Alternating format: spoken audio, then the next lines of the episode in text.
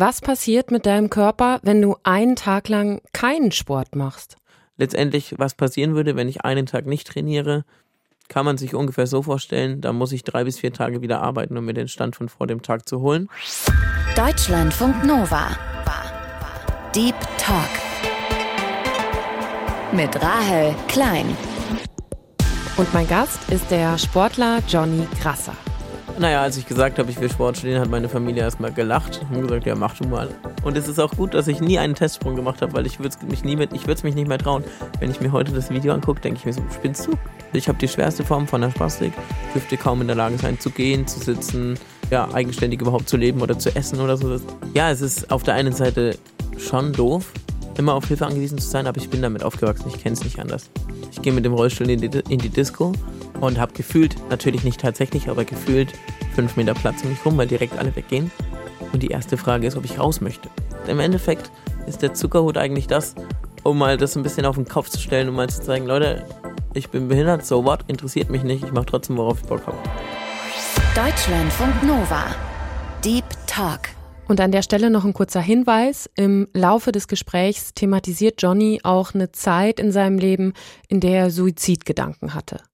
Johnny, du trainierst ja gerade ziemlich hart, weil du bald auf den Zuckerhut in Rio klettern möchtest. Einen 400 Meter hohen, sehr, sehr steilen Felsen. Was wird dabei die größte Challenge? Hm.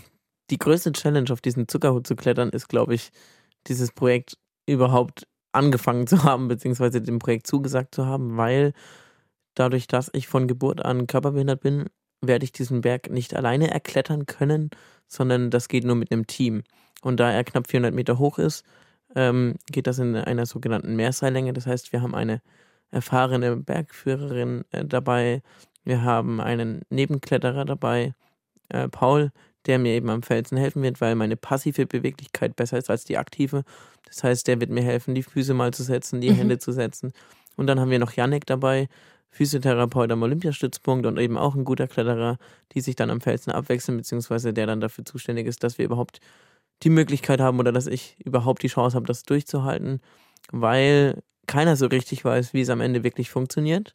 Und wenn man ehrlich ist, ein Kletterer ohne Handicap braucht um die sechs Stunden. Sechs Stunden? Ähm, mhm. Ich gehe davon, ich gehe davon aus, andere gehen davon aus, dass wir schneller sind. Ich gehe davon aus, dass wir im Worst Case bis zu 20 Stunden brauchen könnten. Und dann am Stück willst du das machen? Ja, wir müssen es am Stück machen, weil mhm. übernachten mit mir zu riskant wäre. Mhm. So. Es kann aber genauso gut sein, dass es gar nicht klappt, dass wir nach weiß nicht wie vielen Metern sagen, okay, wir müssen abbrechen, weil wir kommen überhaupt nicht vorwärts. Denn mhm. So ehrlich muss ich sein, ich bin vor zehn Jahren deutlich besser geklettert, weil einfach meine Gesamtverfassung da besser war. Und dieses Projekt ist sehr, sehr ambitioniert und hat ein sehr hohes Potenzial, dass es eben nicht erfolgreich abgeschlossen wird. Aber die Frage ist immer, was definiert man als erfolgreich? Also naja, ich kann am Ende sagen, ich habe es wenigstens probiert. Steht quasi nur in Frage, ob du es auf den Berg rauf schaffst oder nicht? Oder ist das auch wirklich richtig gefährlich? Also kann da auch viel passieren? Also grundsätzlich ist Klettern ja immer gefährlich. Mhm. So, das ist einfach im Klettersport gibt es immer Gefahren und Risiken, äh, Steinschlag, wie auch immer. Ja. ja, dessen bin ich mir bewusst, dessen sind wir uns alle bewusst. Aber wir haben eben, oder ich habe dann das Glück, dass das Team, was das mit mir macht, sehr erfahren ist ähm, die machen das alle in ihrer Freizeit. Das ist sehr schön und das ist auch wichtig zu erwähnen, dass die dafür eben nicht bezahlt werden, sondern die machen das, weil sie die Idee gut finden. Hm. Und am Ende ist natürlich das Ziel, oben anzukommen. Und das ist aber das größte Risiko. Und das ist das größte, dass man eben, dass es eben gut sein kann, dass wir nicht oben ankommen. Aber dass wir gar nicht an den Felsen rankommen oder dass wir gar nicht ein paar Meter weit kommen, das glaube ich nicht. Denn dafür sind einfach alle zu sehr schon involviert in dieses Projekt, schon seit drei Jahren, teilweise über drei Jahre schon ähm, weil wir es eben auch schon für 2020 ursprünglich geplant hatten. Aber das heißt, das sind schon 400 Meter Steilwand. Man muss sich das dann fast vorstellen wie in einer Kletterhalle, dass du diesen ganzen Berg da so hoch klettern musst. Ja, also bei einem Berg, was der mehrere hundert Meter hat, hm. geht man das in sogenannten Mehrseillängen. Das heißt, es steigt jemand vor, in dem Fall Mirjam, die eben erfahren ist im Bergsport. Dann kommen Paul und ich nachgeklettert, bis zu dem Standplatz, wo sie steht, dann klettert sie wieder weiter und dann gehen wir wieder hinterher. So geht man den Berg hoch. Mhm. So, der Zuckerhut an sich, die hat verschiedene Kletterrouten. Wir müssen vor Ort gucken, welche Kletterroute für mich mit meinen Voraussetzungen überhaupt in Frage kommt. Sprich, davon hängt auch ab, okay, wie viel Meter klettern wir tatsächlich.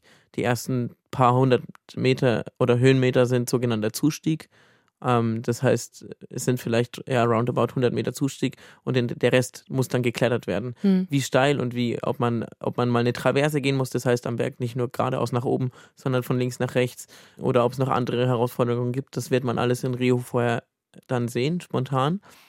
Der Vor- und auch gleichzeitig Nachteil, äh, wenn man das so sagen kann, ist, dass der Zuckerhut eine sogenannte Platte ist. Das heißt, er ist nicht gerade nach mhm. oben ragend, sondern ist wie ein ganz, ganz steiler Berg, so leicht nach vorne geneigt. Jetzt ist es so, würde man sich denken, und wenn man jetzt kein, kein Handicap hat, dann ist es tendenziell ein bisschen leichter zu klettern, ja. Aber man muss eine sehr hohe Beweglichkeit in den Beinen haben, denn je weiter nach vorne gelehnt man ist, desto mehr muss man in, der, in den Beinen in der Lage sein, sich zu bewegen, um eben nach oben zu kommen.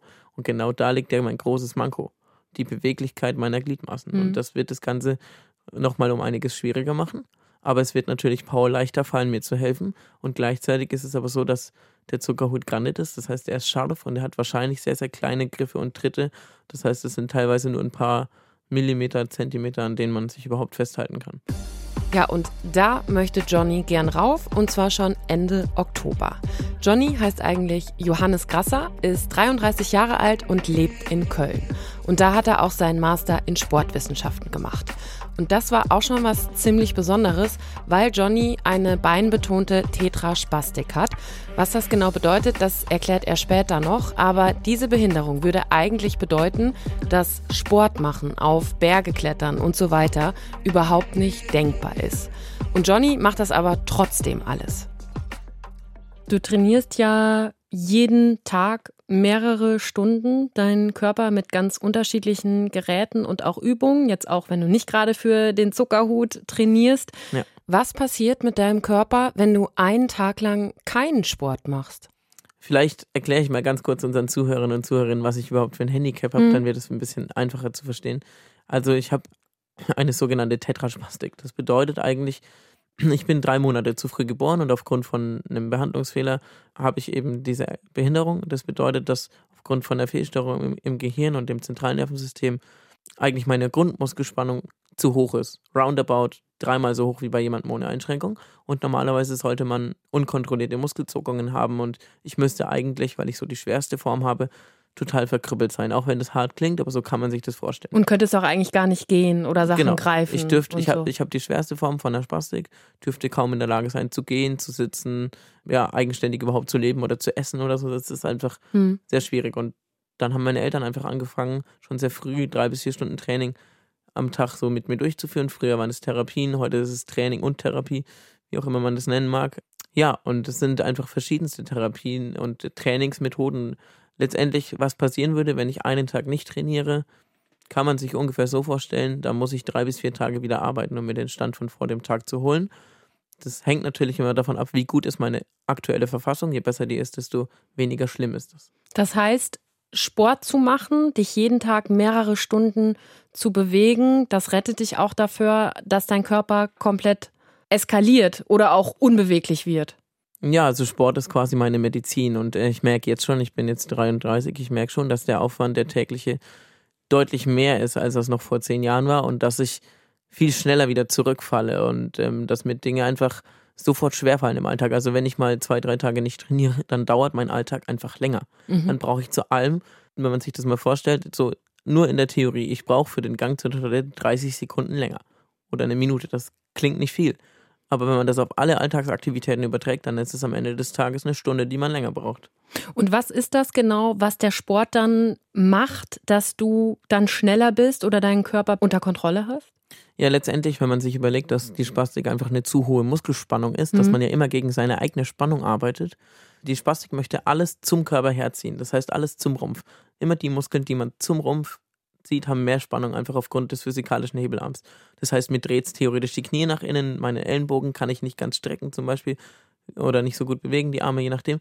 Das bedeutet halt, dass ich dann einfach flexibler bin, beweglicher wie jemand, wie ein Sportler, der sich dehnt eben auch. Hm. Wenn ich mich dehne, wenn ich mich vielseitig bewege, dann lernt die Muskulatur, okay, das ist vielleicht der falsche Weg. Letztendlich hat es aber nur dann einen Effekt, wenn ich über die Belastungsgrenze und über die Leistungsgrenze gehe.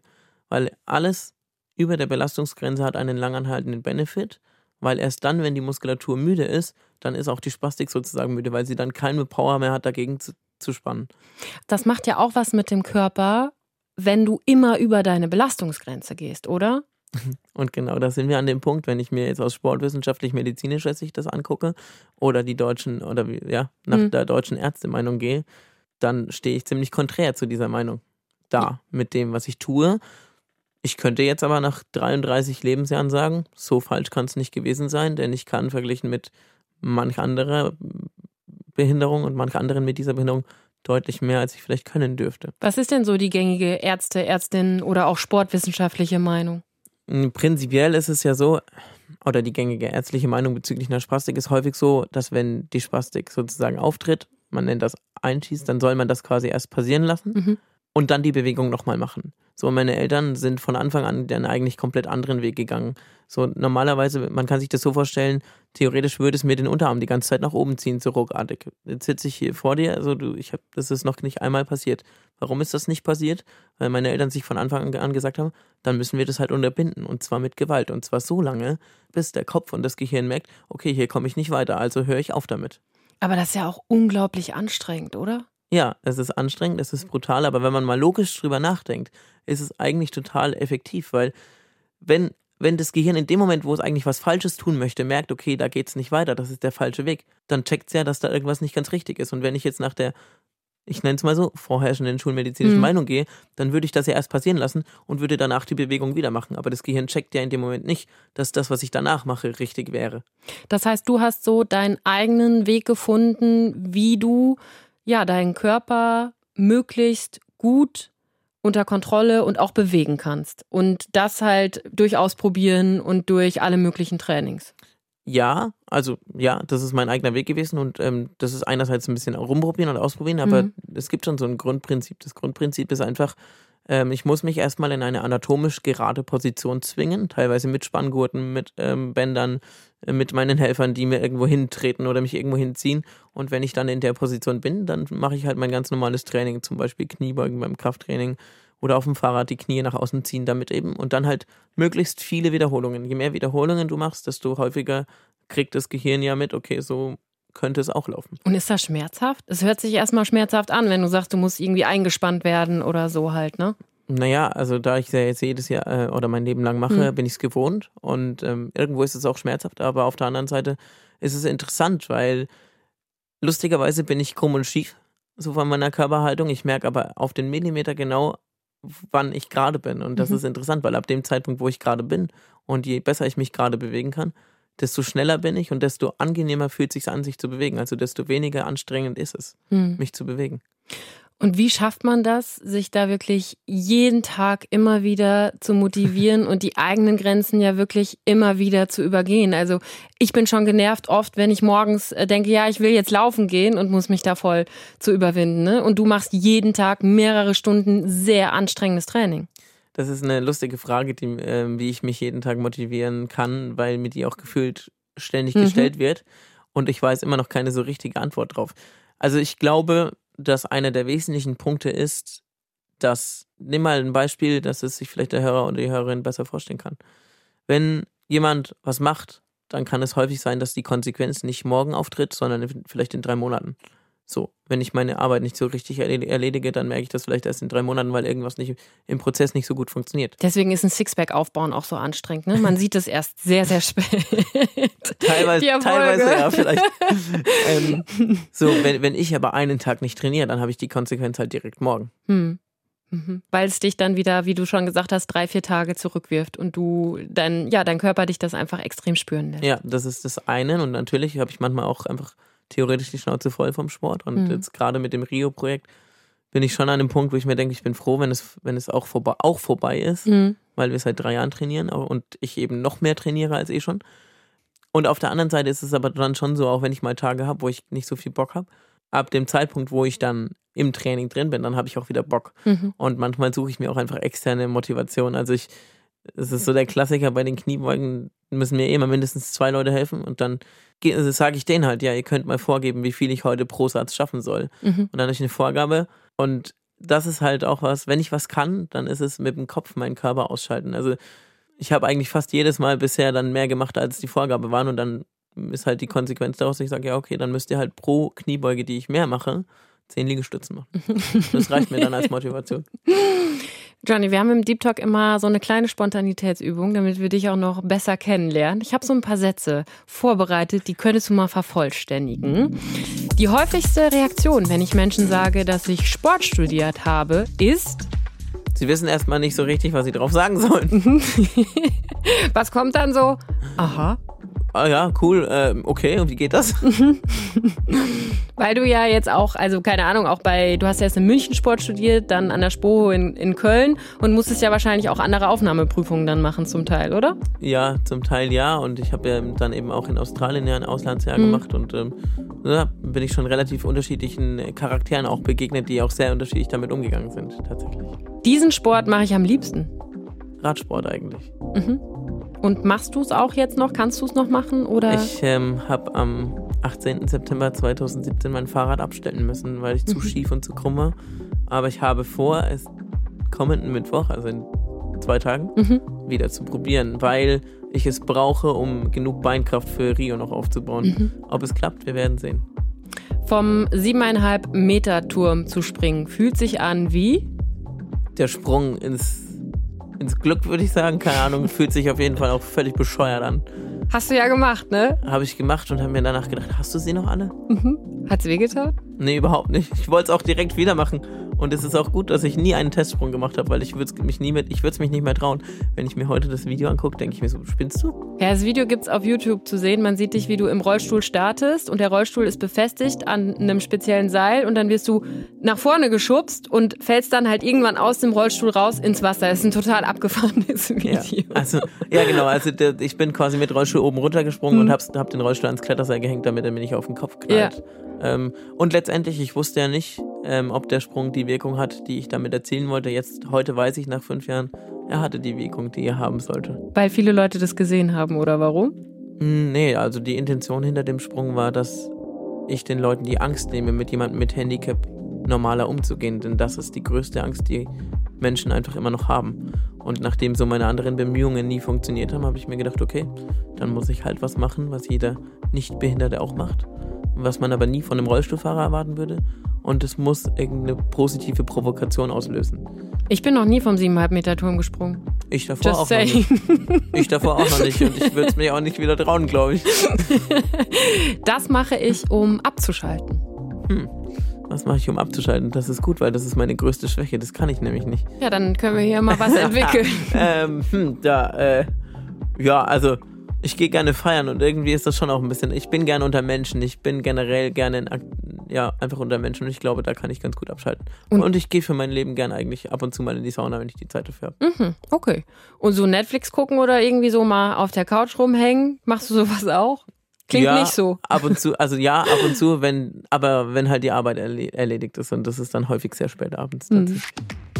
Und dieses Video von Johnnys Sprung vom 7,5 Meter Turm, das könnt ihr euch auch nochmal auf YouTube anschauen, wenn ihr wollt, findet ihr, wenn ihr Johnnys Namen eingebt. Und da findet ihr auch noch mehr Videos. Also Galileo hat Johnny zum Beispiel mal zu den Mud Masters begleitet, diesem ultra anstrengenden Hindernisparcours durch den Matsch. Da ist er vor einiger Zeit mit Freunden zusammen angetreten. Und es gibt auch Videos, wie Johnny auf speziellen Boards skatet oder surft. Also er sucht sich immer neue Herausforderungen. Und ich finde das mega beeindruckend und mega cool. Und gleichzeitig klingt dieses Training so unfassbar anstrengend und zum Teil ja auch schmerzhaft.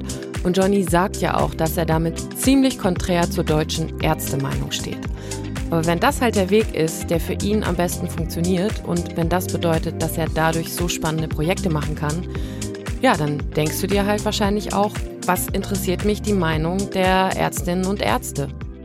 Du hast eben schon von den Helferinnen, Helfern gesprochen, die du auch ja für den Zuckerhutaufstieg natürlich hast.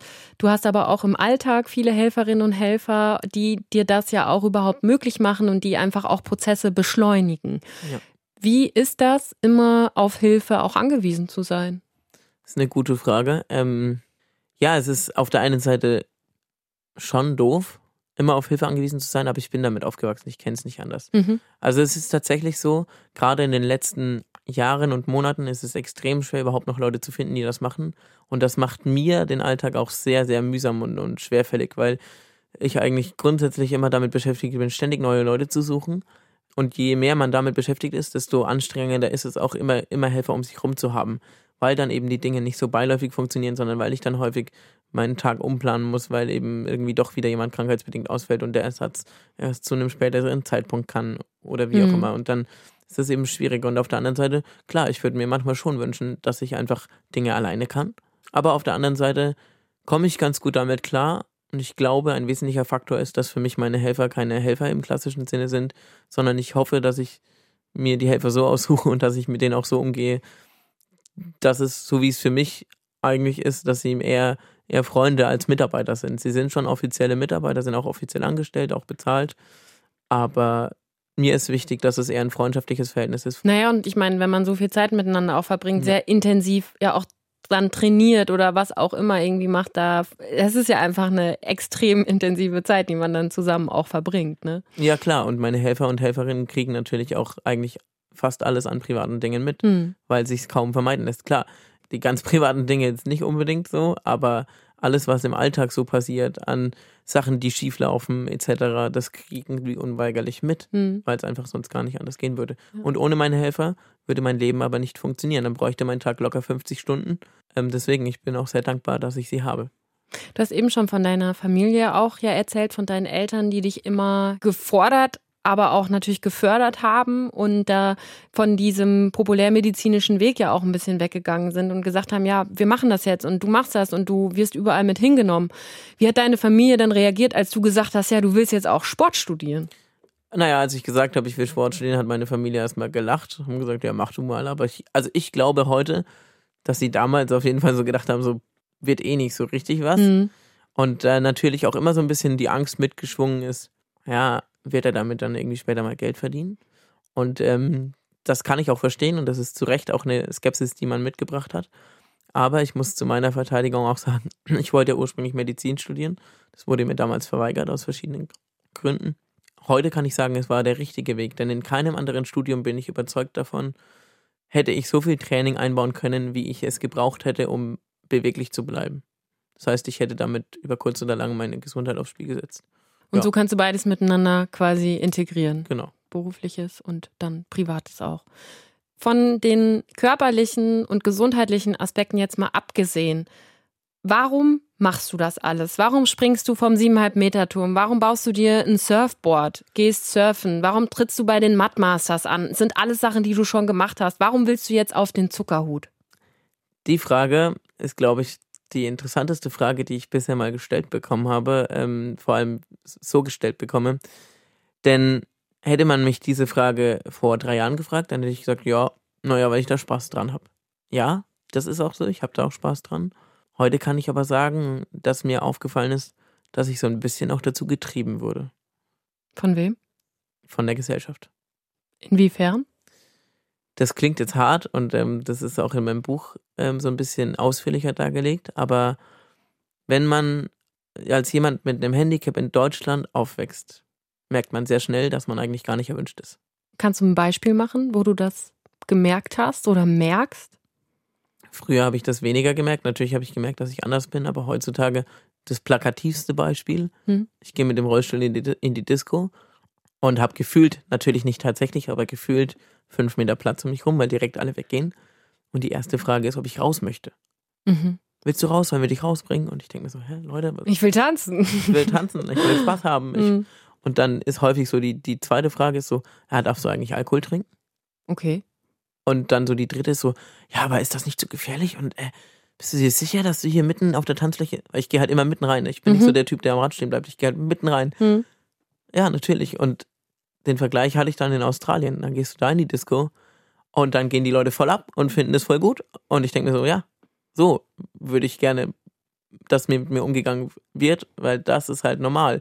Und wenn ich ein Arschloch bin, dann bin ich ein Arschloch. Egal, ob ich im Rollstuhl sitze oder nicht, dann können mir das die Leute auch sagen. Hm. Aber das ist halt so, und es gibt ganz, ganz viele andere Beispiele, jetzt mal weg von der Gesellschaft. Aber wenn du halt merkst, dass so keine Ahnung, dass, ähm, dass dann einfach keine ehrlichen Antworten kommen. Wenn du an Karneval und an Silvester jedes Mal alleine unterwegs bist, obwohl du vorher Leute fragst und dann heißt es ja, nee, wir haben noch nichts geplant und äh, zwei Minuten später schnappst du dann halt irgendwie Sätze auf, wo du genau mitkriegst, ja, es ist natürlich schon alles geplant. Und ich kann ein Stück weit, das muss man fairerweise auch sagen, kann ich das verstehen. Weil ich behaupte mal, wenn ich jetzt querschnittsgelähmt wäre, das ist natürlich eine andere Behinderung, weiß ich, und das sollte man nicht vergleichen.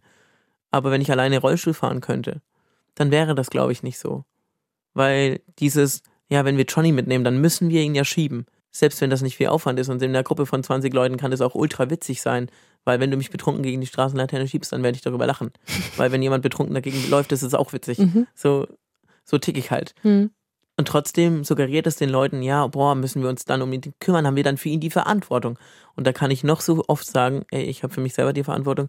Unterschwellig gehen die Leute davon aus, weil sie nicht wissen, wie sie damit umgehen sollen, weil sie keine Erfahrung damit haben, warum auch immer. Und das macht es ihnen halt schwer. Aber das ist für mich umso bitterer, weil ich irgendwie nie die Chance habe, so richtig als vollwertig gesehen zu werden. Und irgendwo ist ja so auch dieser Sprung entstanden. Der Sprung ist eigentlich entstanden, als ich ganz unten war, wo ich ernsthaft auch drüber nachgedacht habe, mir das Leben zu nehmen. Und dann nochmal gesagt habe, so, ich probiere jetzt einfach nochmal den Leuten mal zu zeigen, dass es nicht so schlimm ist, mit mir normal umzugehen. Und dann habe ich diesen Sprung gemacht und daraus sind eben dann, daraus ist dann was entstanden, was letztendlich dazu geführt hat, dass ich gesagt habe, okay, ich habe auch keinen Bock mehr, mir jetzt einen normalen Job zu suchen auf dem Arbeitsmarkt, weil ich nach 900 Bewerbungen, wo du überall abgelehnt wirst, nur wegen deinem Handicap, hast du halt auch keinen Bock mehr und habe dann gesagt, okay, jetzt mache ich wieder was, was mir Spaß macht. Glaubst du, das ist dann Angst im Umgang mit auch, behinderten ja. Menschen oder auch. was ist es? Auch, es ist auch Angst, weil viele Leute nicht wissen, wie sie damit umgehen sollen, mhm. was ich auch verstehe, wenn du das nie erlebst, so, aber es ist halt auch, schau, behindert. Was also, ich frage dich jetzt mal, mhm. die, was assoziierst du mit behindert? Mit dem Wort, ist für mich ist völlig egal, ob man dieses Wort sagt, weil das ist auch, finde ich, der falsche Weg, dass man sich über diese Worte aufregt zu so viel, weil das viel Wichtigere ist nämlich, was geht im Kopf dabei ab, was assoziiert man mit einer Behinderung oder mit dem Wort behindert. Ich glaube, das aller, allererste, was einem wahrscheinlich so in den Kopf kommt, ist vielleicht ein Mensch, der im Rollstuhl sitzt, zum Beispiel. Ja, wenn man es auf den Menschen bezieht und mhm. wenn man es aber mal ganz neutral sieht. Mhm. Ich habe das, ich vergleiche das immer gerne mit einer Baustelle auf der Autobahn. Was macht eine Behinderung? So wird die Baustelle ja auch genannt.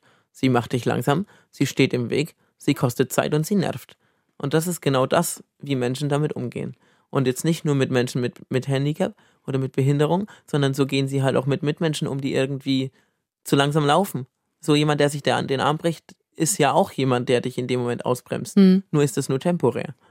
Und ich glaube, es ist einerseits die Angst und andererseits ist es so dieses, es ist, es sieht nicht schön aus, wenn man krumm und schief ist.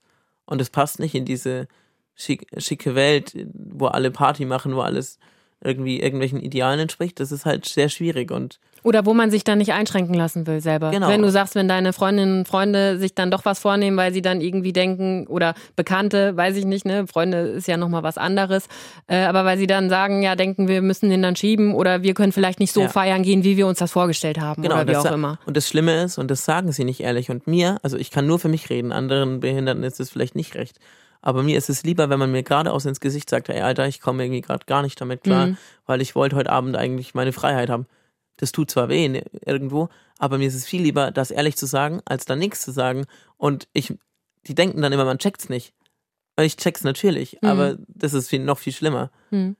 Und das heißt aber, dass du mit diesen ja sehr spektakulären, sehr herausfordernden, sehr in erste, also wenn man das hört, du willst auf den Zuckerhut klettern so, ne, dass man da erstmal ja denkt, boah, das geht gar nicht, das ist unmöglich oder das ist verrückt oder was auch immer so, ne, dass du damit schon wirklich auch ein bisschen provozieren willst, aber eben auch zeigen willst, ey Leute, behandelt mich einfach normal. So. Ja, und vor allem auch zeigen will, was eben möglich ist, egal ob man jetzt eine Behinderung hat oder nicht und dass man sich einfach Sachen trauen muss. So macht sie einfach es geht alles, wenn man will. Ja, und natürlich geht es nicht alleine. Ich brauche auch ein Team und ich brauche Hilfe. Und man schafft Dinge auch nur im Team. Und das, das kann man eben auch von einem Handicap weg übertragen. Und darum geht es mir im Endeffekt. Im Endeffekt ist der Zuckerhut eigentlich das, um mal das ein bisschen auf den Kopf zu stellen, um mal zu zeigen, Leute, ich bin behindert, so what, interessiert mich nicht, ich mache trotzdem, worauf ich Bock habe. Hm. Hast du bei dem Ganzen, auch wenn du merkst, dass sich dein Körper verändert, so, ne? Und du manche Sachen zwar erlernst, aber andere dann vielleicht auch wieder verlierst, hast du Angst, dass dein Körper da irgendwann auch gar nicht mehr mitmacht? Die Angst ähm, gibt es tatsächlich, dass mein Körper irgendwann nicht mehr mitmacht und ähm, die ist in den letzten Monaten und Jahren durchaus gestiegen, weil ich schon merke, dass es einfach an die Substanz geht, wenn ich mir überlege, dass ich seit knapp 33 Jahren jeden Tag Vollgas gebe, mhm. merkt man das schon. Und wenn man mich fragen würde, könnte ich mir durchaus vorstellen, dass ich nicht so lange lebe. Aber auf der anderen Seite, die, eine andere Wahl habe ich nicht, weil die Konsequenz wäre, dass ich irgendwann unweigerlich im Pflegeheim landen würde. Und ich tue halt alles dafür, jeden Tag irgendwie weiterleben zu können. Und ich habe halt auch Spaß am Leben. Und das ist, glaube ich, das Entscheidende. Mir macht das Leben Spaß. Und ich war schon immer jemand, der gerne verrückte Sachen gemacht hat. Ich bin eigentlich perfekt hier nach Köln gekommen, weil ich wusste gar nicht, dass ich so viel Bock auf Karneval habe, aber eigentlich hätte ich eigentlich hätte ich es mir denken können.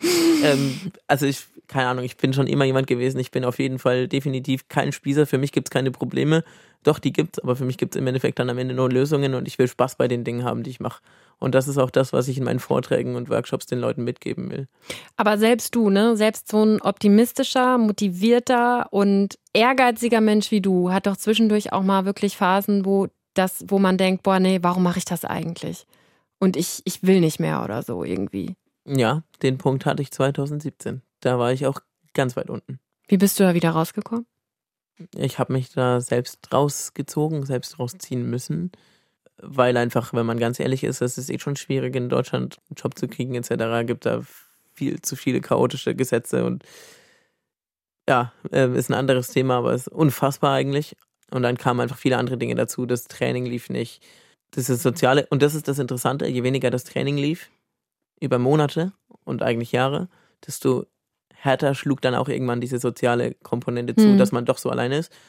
Und ich bin da eigentlich rausgekommen, indem ich gesagt habe, okay, ich versuche es jetzt noch einmal mit einer Jobsuche, allerdings nicht direkt in Deutschland. Und ich gehe an einen Ort, wo ich wusste, hey, damals hat es mir da gefallen, da sind die Leute entspannter mit mir umgegangen. Und letztendlich hat es dann dazu geführt, dass ich, als ich dann wieder in Köln war, nach ein paar Wochen, gesagt habe, okay, jetzt gehe ich einfach einen neuen Weg. Scheiß auf den Arbeitsmarkt, und das, was da so passiert ist. Dann habe ich ein Projekt wieder vorgekramt, was ich fünf Jahre vorher schon mal eigentlich auf dem Plan hatte, nämlich eine eigene Sportkleidung zu entwickeln für eine bessere Körperhaltung. Und habe eben angefangen, mir ein Skateboard zu bauen zu Trainingszwecken, mhm. weil ich zwei Jahre vorher zufällig als Zuschauer bei den Hochschulmeisterschaften im Surfen in Frankreich dabei war, habe mich da einfach in eine Gruppe Studenten reingesneakt, habe mir das angeguckt und habe mir damals gedacht, boah, Surfen cool, würde ich gerne mal machen. Habe das dann wegen der Masterarbeit aus den Augen verloren und dann war ich wieder in Köln und dachte, ich brauche jetzt was, was mir Spaß macht. Und mein damaliger Helfer war auch Surfer und meinte, ja, dann lass uns doch mal zu Trainingszwecken irgendwie überlegen, ob wir ein Skateboard oder ein Longboard bauen können. Und dann bin ich in den habe mir überlegt, okay, habe mir vorher überlegt, okay, was müsste es denn können? Dann war klar, okay, es muss irgendwie Stützräder haben wegen meinem Gleichgewicht und ich brauche irgendwie einen Motor und es muss irgendwie Stangen haben, wo ich meine Gehstöcke draufstecken kann, um mich festzuhalten. Dann bin ich in den Baumarkt marschiert, habe mir irgendeine Konstruktion überlegt, habe ein paar Bretter und Schrauben geholt und habe angefangen zu basteln und der erste Prototyp hat so geklappert, dass man eigentlich dachte, er fällt jeden Meter auseinander. also das sah ziemlich abenteuerlich aus und den Motor hatte ich zufällig von einem anderen Helfer, weil der so zufällig so einen Elektromotor für ein Longboard hatte mhm. und die Dinger fahren bis zu 40 km/h. Das die, ist relativ schnell. Also diese 40 km/h hätte der erste Prototyp auf jeden Fall nicht ausgehalten, ja. so wie der geklappert hat. Und dann hat zufälligerweise, das ist ganz witzig, der Schreiner von der Sporthochschule das gesehen, meinte, komm, die eine, die eine Strebe, die, die tausche ich euch aus, dann ist es stabiler. Hab ich ihm das hingestellt, am nächsten Tag ruft er mich an, ja, ich habe das jetzt ausgetauscht, kannst du abholen. Ja. Das ja. heißt, solche Projekte sind dann auch einfach Sachen, ja, die dich motivieren und die dir auch neue Energie dann geben. Ja. So Ideen und genau. so Herausforderungen einfach genau. anzunehmen. Und dadurch ist halt was entstanden und das ist dann letzten Endes der endgültige Weg gewesen, wie ich da rauskam ein anderer Dozent von der Sporthochschule, der das auch gut fand, dass ich da studiere, mhm. ist selber Skater und meinte, das muss in die Zeitung. Und mir war das völlig egal. Aber ja, okay. Und dann kamen dadurch Medienanfragen von mhm. verschiedenen Fernsehsendern. Und so haben sich dann auch die anderen Projekte ergeben. Und durch diese ganze Medienpräsenz bin ich dann eben auch in die Schiene wirklich reingerutscht und habe mich überreden lassen, Vorträge zu halten und habe durch diese ganzen Sachen einfach auch wieder meine eigenen Wege und damit auch meine Motivation wiedergefunden. So cool wie die ganzen Sachen sind, die Johnny macht, ist die Anfangsmotivation dafür ja eigentlich eine ziemlich traurige. Also, dass er nicht behinderten Menschen beweisen oder zeigen muss, dass sie normal mit ihm umgehen können und keine Angst vor seiner Behinderung haben sollen. Und dass er nicht das Gefühl hat, als vollwertiges Mitglied der Gesellschaft angesehen und so behandelt zu werden. Und da haben wir als Gesellschaft ganz sicherlich noch ziemlich viel zu lernen. In Deutschland leben laut aktuellen Zahlen 7,9 Millionen schwerbehinderte Menschen und zerebrale Störungen, zu denen auch Johnnys Behinderung gehört, wenn auch in einer sehr schweren Form, kommen bei mehr als 700.000 Menschen vor. Und Johnny erzählt ja auch von einer sehr dunklen Phase in seinem Leben. Und wenn ihr selbst Hilfe braucht, in den Shownotes haben wir auch nochmal Hilfsangebote zusammengefasst und ihr könnt euch auch rund um die Uhr kostenlos und anonym an die Telefonseelsorge wenden.